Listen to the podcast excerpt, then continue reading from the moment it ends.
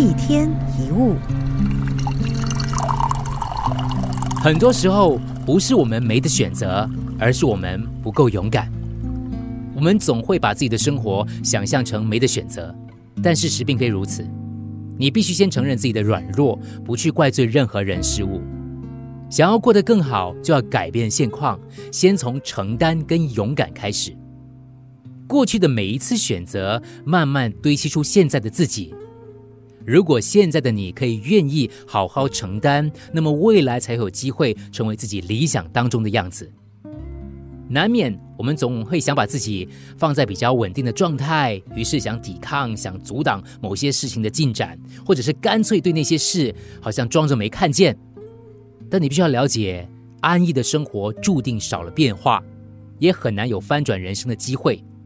所以不要在之后抱怨你的生活很像死水一样，这样只不过是在自欺欺人。假如你决心要选择改变，勇敢承担自己的人生，过程肯定是辛苦的。可是辛苦跟命苦是不一样的，辛苦是你为了自己的选择付出心力而感到困难、劳累或痛苦，跟命运无关。不要把所有的事都推给命运。当然，安于现状也没有不好，那也是我们人生众多的选项之一。没有人规定人生一定要胸怀大志才可以。想要安于现状，过着安定平稳的生活，也是需要付出对等的努力的，甚至可能要放弃更多的事物。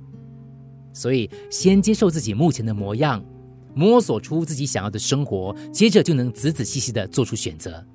同时，要感谢所有的际遇，不管是温柔、是挫折，还是感伤，都是那些经验丰富了我们的生命，还有心灵。一天一物，除了各大 Podcast 平台，你也可以通过手机应用程序 Audio 或 U F M 一零零三 SG Slash podcast 收听更多一天一物。